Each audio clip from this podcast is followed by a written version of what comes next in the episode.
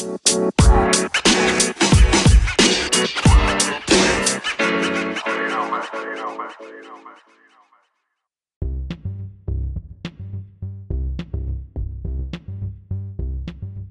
も、アノニマスですけど何か、略してアノナニのアリサです。ドイツでフリーランスのフルスタックエンジニアと個人でプログラミング講師をしています。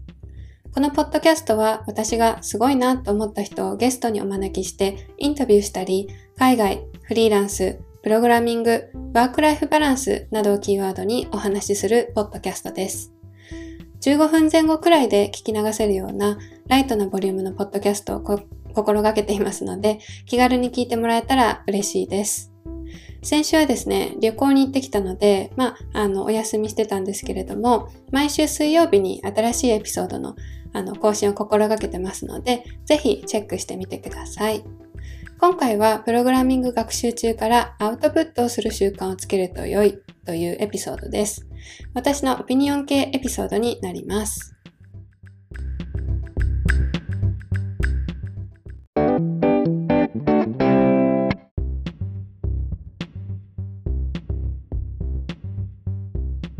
て、先週私はですね、旅行に行ってきまして、アルゴイというドイツとオーストリアの国境沿いにあるドイツ南部のアルプスを満喫してきました。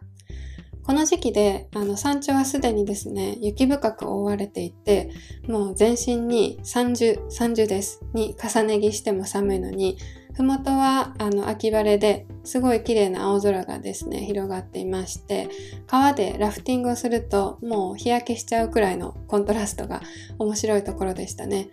カナディアンラフティングをねしたんですけどちょっとしたあのアクシデントで、まあ、ちょっとしたっていうかまああの実は大きかったんですけどあの岩に引っかかってですね転覆をしまいまあのしてしまいました。そうちょっとやばかったんですよ。で、足がつかない深さで、あの、岩がね、ゴツゴツの流れが速いところで、私はあの、転覆して落ちちゃったので、泳いでですね、あの、岸に渡ったんですけど、もし私が泳げなかったらですね、ちょっと笑えないことになってたかもしれません。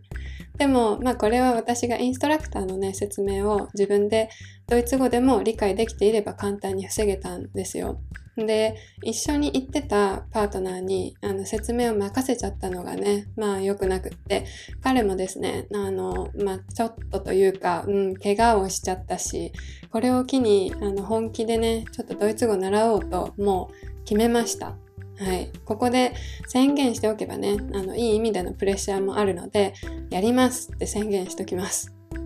もう独学じゃなくって、オンラインのマンツーマン形式の学習サービスをちょうど今日、もう今朝申し込んだので、目標は役所とか、あの病院とかの難しい手続きをですね、する場所でも一人で全部全て説明ができるように、あと理解ができるようになることですね。まあそんなこんなで楽しかったんですけど、あの教訓もあった旅でした。そう。で、まあ学習したっていうことにちなんでね、ちょっと無理やり感ありますけど、今日はあのプログラミング学習にちなんだお話を本題でしようと思いまして、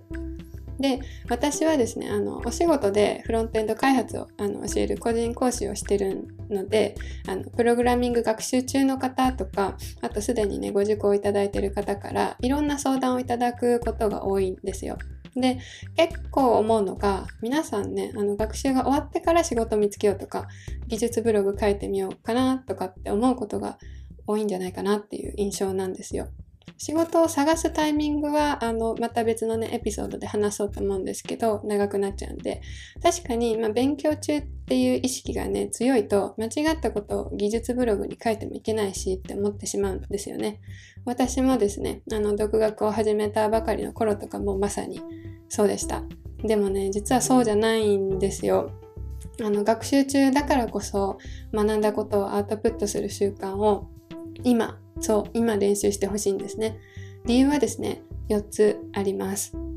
1つ目が技術ブログとか、あの、で、あの、アウトプットをすることによって知識が定着する。2つ目が技術ブログで学んだことをままとめておくと同じ内容に取り組む際に自分がつまずきやすいところに特化したメモになるっていうこと。で3つ目が間違ったことをもし書いたとしてもねあの他のエンジニアの人がですね、アドバイスをしてくれて、自分の学びになるんですよ。で、最後の4つ目。フリーランスでも企業就職希望でも技術ブログの蓄積が自分の営業ツールにもなるっていうことです。はい。でね、まず一つ目の理由なんですけれども、まあ、技術ブログとかその他のアウトプットする方法でですね、あの新しく学習したことだとか、悩んだバグの解決策の詳細を書くとですね、自分の中でもこう知識がきちんと整理されて、知識がですね、もっと定着するんですよ。学んだ、解決した、じゃあ、はい、終わり。バイバイってやっちゃうと、すぐ忘れてしまって、同じパターンに遭遇した時に、ああ、これ前もあったけど忘れたなってなっちゃって、また同じ内容で調べることになるんで、時間がもったいないんですよ。で、これは2つ目の理由にもつながるんですけれども、自分でですね、学んだことだとか、あと遭遇して解決したエラーをアウトプットして、こうだったって書いておけば、同じパターンだとか、あと似たパターンにまた遭遇した時に、自分がですね、つまずきやすい、もしくはつまずいた内容に、最もわかりやすく解説してるメモにたどり着くこともできるようになります。そう、意外とね、あの忘れた頃に、以前遭遇したパターンにですね、またお目にかかることって結構あるんで、これはですね、あの学習中だけじゃなくって、エンジニアに実際なってからも役立つ習慣になるんですよ。うん。で、3つ目の学んだことをね、アウトプットする、進める理由っていうのは、ま間違ってたとしても、特にキータとかのあの技術ブログ媒体で書いてればですね、エンジニアの人がですね、あの、ここはこうですよって教えてくれることもあるんです。キータっていうのは、あの、アルファベットで QIITA って書いて、キータって呼ばれてるエンジニアの技術ブログサービスなんですね。で、わからないこととかあって、まあ、調べてヒットしたソースっていうのが、もしキータで書かれてるものだったらですね、割と信頼できますね。うん。で、間違ったことを書いてしまったとしても、間違ってるぞ、こらって怒られるんじゃなくって、親切に、ここは正しくこうですよって、あの、ある意味、ただで教えてもらえるので、むしろめっちゃラッキーだと思うんですね。そう。で、指摘してくれるエンジニアもですね、あの、ボランティアでも指摘してくれるっていうことになるので、あの、いつもじゃないんですけど、まあ、いつも指摘してもらえるんならね、それは多分料金取られると思うんですが、あの、キータに書くとですね、あの、個人ブログよりはその、まあね、エンジニアの方がこうですよっていうふうに、あの、親切に、もし間違ってるとこがあれば教えてくれる確率っていうのは高いです。あと、キータはですね、あのエンジニアに特化した技術ブログサービスなので、指摘してくれる人ももちろんエンジニアですし、知識のある方っていうのがあの非常に多いです。まずはですね、あのキータでアウトプットをそのしてみる習慣をつけて、それから個人のブログに書きたいと思えばそちらに移行してもいいですし、両方使ってもいいですし、アウトプットをね、あの何かしらするのにしやすい方法を、まあ選ぶと続くかなと思います。私の場合はですね、あの、キータに記事書いてたんですけれども、最初の頃とか。でも、ある時ですね、こう、勝手に多分、フィードリーダーのボット使って丸ごとあの引用されてるのを見つけてですねそれ以来も個人ブログにもっぱらアウトプットするのに徹してるんですけどねまあその犯人はあの通報したのでもう丸コピはされてないですしあとアウトプットするのに問題ないと思うのでまずはマキータにねアウトプットすることから始めるといろんな手段でねあのアウトプットするための練習になると思います。はい。で、最後の理由はですね、あのフリーランスでも企業就職でも技術ブログの蓄積が自分の営業のツールになるっていうことですね。まあ、どういうことかというと、まずはですね、あのフリーランスの場合なんですが、あのフリーランスって私自身もそうなんで声をもうめっちゃ大にして伝え伝えたいんですけどあの自分がどんなスキルを持ってて自分があの何ができるかっていうのを売り込んでですねあの自分自身で営業することがものすごく求められるんですよ。で、フリーランスは、あの、これがプログラミングスキルに加えてですね、必須なんです。マストです。だって、あの、インフルエンサーとかじゃない限り、自分のことを知ってる人って少ないわけですよね。うん。で、お仕事を任せようと思った時に、全然もう何ができるのかわからない人を雇うか、それとも何ができるのかがはっきりしてる人を雇うかであれば、もちろん皆さん後者を選ぶと思うんですよ。うん、で何がまあできるのかが分かってもですね全く知らない人に仕事を頼むのは、まあ、躊躇するのが普通ですからせめて何ができるのかっていうことくらいはねあの伝えたい情報なわけです。でもねあのそのことに時間をずっと費やすわけにもいかないですからあと費やしたところで時間にねまあ比例してクライアントが釣れるわけじゃないんであのそこにね時間費やしちゃうとちょっと非効率なんですよ。だからできることなら、まあ、勝手にねクライアントって連れてほしいのであの技術ブログにねあのアウトプットすることを習慣にしてしまうと、まあ、記事が溜まったら自然に声がかかるようになるんです。まあブログだけじゃなくてもね動画でも全然いいんですけれども。うん、でフリーランスは特に自分でこう仕事のチャンスを仕込んでおくことがもうめっちゃ大事なんでそれにですね技術ブログでのアウトプットとか、あとまあ動画でもいいんですけど、まあ、そういったね、何かしらのこう、アウトプットっていうのは最適というわけです。はい。で、次にですね、まあ企業勤めのエンジニアを目指す場合っていうのをお話しするんですけど、私が独学をしてからエンジニアになった3年くらい前の頃はですね、まだですね、あの独学で勉強した過程で、こう開発したものを見せたりだとかあとスクールで学んだものをあの最悪ですよ最悪見せても採用されるっていう例が、まあ、あったようなんです。でも、まあ、この3年ちょっとでねフリーランスする人だとかあとフリーランスのエンジニアも増えましたし独学エンジニアもそれに比例してですね増えてますし、まあ、それを目指す人っていうのももっと増えてるんですよだから採用側も目がかなりですねあの超えてきて超えてきててでスクールでその開発したものの成果物だとかっていうのを見せる程度だとですねもう採用してくれないんだそうです。でスクールの成果物はもうあの採用側も見慣れてるんですよ特に有名なところのスクールとかだったらねでコーディングチャレンジとかっていうのはあの出題すればですねあのもうすぐ実力がわかるんですよスクールの成果物ってもう指定されたものを作るだけだからコーディングチャレンジってその時に出されたものを自分がすでに持ってるスキルを駆使して解くわけですから、まあ、当然そこで実力の差は出ますよね。でまあ採用側の気持ちになるとわかるんですけどあのスクールの成果物とポートフォリオだけ見せてくる人とあと自分でサービスまで開発しててで、まあ、すでに23件あの納品済みの案件受注経験もある人であれば絶対もう校舎取ると思うんですよ。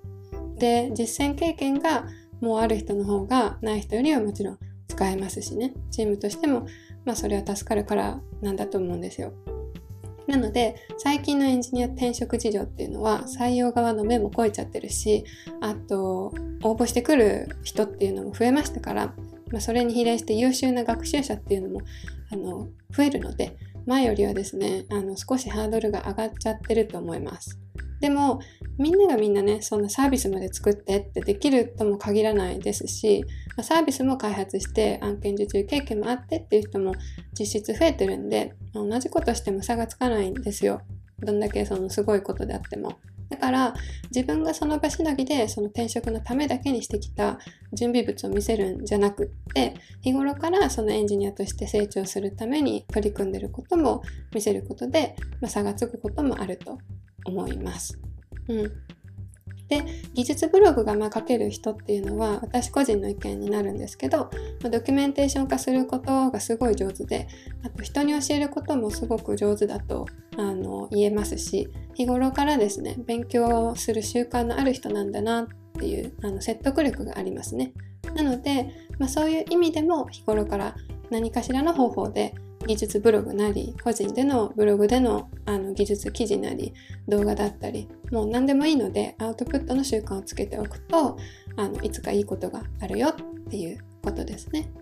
はい。で、まあ私が進めるのにはですね、あの、ここまで進めるのには本当理由があって、実際に何らかの形であのアウトプットし続けていたらですね、仕事のオファーが来ることが本当に多いからなんですよ。まあざっくりなんですけど私は自分からですね仕事を取りに行くっていうことはなくってほとんどもう全て自分のアウトプットした記事を読んだ方だとかあとこのあの何のねポッドキャスト聞いてくださった方とかそれからツイッターでの発信あとは知人のもう紹介から入ってくるものだけなんですよで、実際企業企業もですね、あの、アウトプットしてること結構見てますよ。うん、実際私もあの、 Contentful とか、 Shopify とかからも話が来ましたし、まあ、最近はヨーロッパの方だと履歴書をまず送ってとかっていうよりも、もう企業がですね、いろいろエンジニアがすでに公開したポートフォリオだとか、あと技術ブログ、それから LinkedIn のプロフィールとかを見てですね、もうコンタクト取ってくるケースっていうのが多いです。なので、学んだことをこうアウトプットすることによってこうデメリットになったっていうことはもうほとんどないしむしろいいことだらけなんであのやらなきゃ損だっていうことをねこのあの名にポッドキャストをせめて聞いてくださっている方にはあのお伝えしたいです。まあ、 Contentful から声がかかった時の話っていうのは去年くらいにあのちょうど声かかって、まあ、そのぐらいの時にですねブログ記事にもあの確か書いてるのでもしね、まあ、あの、声がかかった経緯が気になる方っていうのは、このエピソードにね、リンク貼っておくんで、そちらもね、あの、見てみてください。はい。学習したらアウトプットすべしというね、あの、お話でした。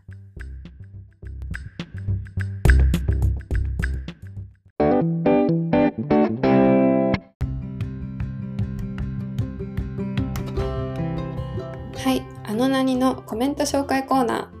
なんとですね、あの前回に引き続き、このめちゃくちゃ駆け出しのポッドキャスト、あの何にですね、連続でコメントが来ました。もう感謝です。ありがとうございます。そう、コメントが来ると、ポッドキャストやってて、もうよかったな、続けようって思えるのが、すごいいいサイクルに、ね、なってるんだなって気がつきました。リスナーの方とね、あの一緒に一方通行だけじゃない関わり方っていうのができてるので、あのめちゃくちゃ嬉しいです。はい。では、早速紹介しますね。今日はあのツイッターから意見、コメントが来ています。リズさん、あの小文字の DZ にひらがなのズさん改め、実はですね、前回のエピソードで紹介させていただいた大平和美さんです。和美さんはですね、あの私が参加している女性エンジニアコミュニティのコードポラリスと、それからハックエブリシングの運営をされている方です。かずみさん、もうめっちゃありがとうございます。では読みますね。自分主催のコードポラリスや運営参加しているハッカエブリシングも紹介してくださって感激です。楽しいことをやっていきましょう。ポッドキャストで名前呼ばれるのすごい嬉しいです。ありがとうございます。いや、もうこちらこそ本当素晴らしいコミュニティをですね、作ってくださってありがとうございます。そう私ももう経験あるんですけどあのコメント選ばれたりあとさらにですね名前をポッドキャストで紹介してもらえるとすごい嬉しいんですよ。そう、まあ、そのエピソード繰り返し聞いちゃうぐらい。でかずみさんはですねあの前回のエピソードでも紹介しましたがあのこのエピソードからね聞いてくれてるリスナーの方ももちろんいると思うんで改めて紹介します。というか、あの、憧れの超強強エンジニアさんなので、紹介何度でもしたいです。はい。かずみさんはですね、フリーランスのエンジニアをされていて、Azure の Microsoft MVP アワードをお持ちの方です。Azure はですね、Microsoft のサービスで、あの、サーバーとか、あとネットワークなどの IT インフラや、あと IoT、ブロックチェーン、人工知能のその機械学習、データ分析など、様々なですね、あの開発業務をクラウド上で行うためのプラットフォームを提供しているものなんですね。その他にも、あの、かずみさんはですね、サーバーサイドの開発だとか、あと、IAC ですかね。うん。あの、インフラストラクチャーアズコードっていうのを、あの、まあ、そういう分野に至るまでですね、あの幅広く活動されています。かずみさん、あのコメント本当ありがとうございます。かずみさんもですね、あの最近実はポッドキャストを始められていてですね、スタンド .fm え、.fm っていうのかな？うん、のプラットフォームで、あの、ディズの寝起き、あごめんなさい。噛んじゃった。ディズの寝起き FM という、あの、朝のね、ひとときをお送りする、とっても癒しなポッドキャストをお持ちなんで、皆さんもね、あの、ぜひぜひ、あの、聞いてみてください。2分以内っていうね、ものすごく短い時間で、あの、とても聞きやすいポッドキャストにまとめられててですね、ちょっとしたまあ休憩時間だとか、あと息抜きしたい時にですね、コーヒーとかお茶飲みながら聞けるんで、あの、おすすめです。もちろん寝起きでも聞けると思います。はい、そのぐらい聞きやすいです。まあ、このエピソードにね、あの、リンク貼ってますので、気になる方は是非チェックしてみてください。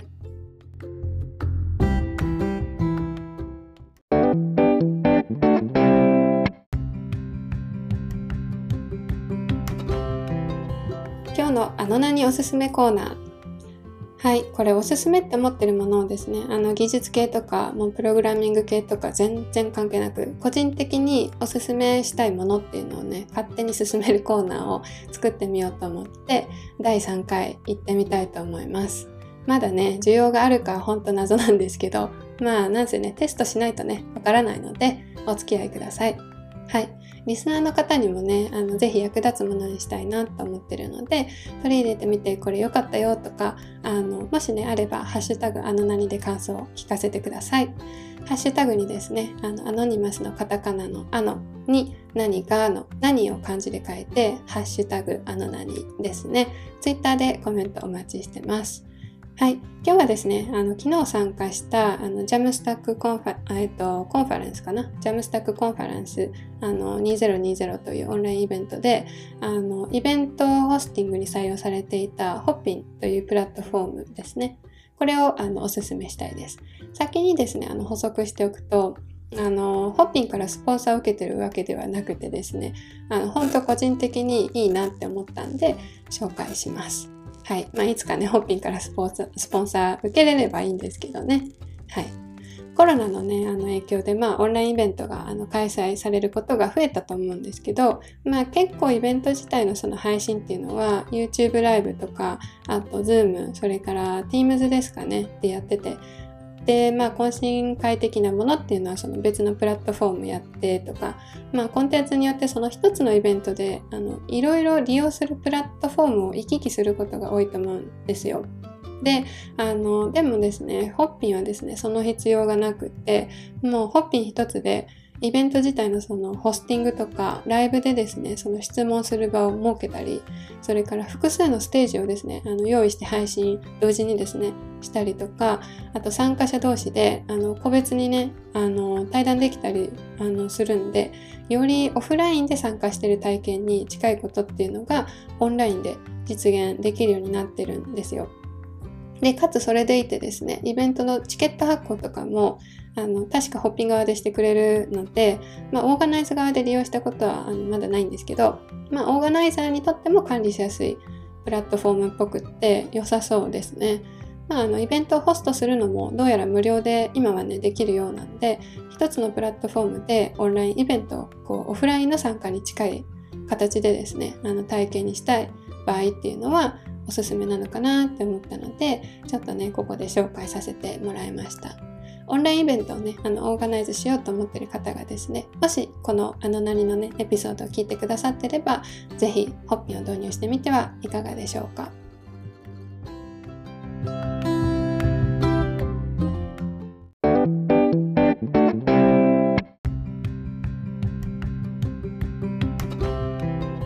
ということで、プログラミング学習中からアウトプットをする習慣をつけると良いというエピソードでした。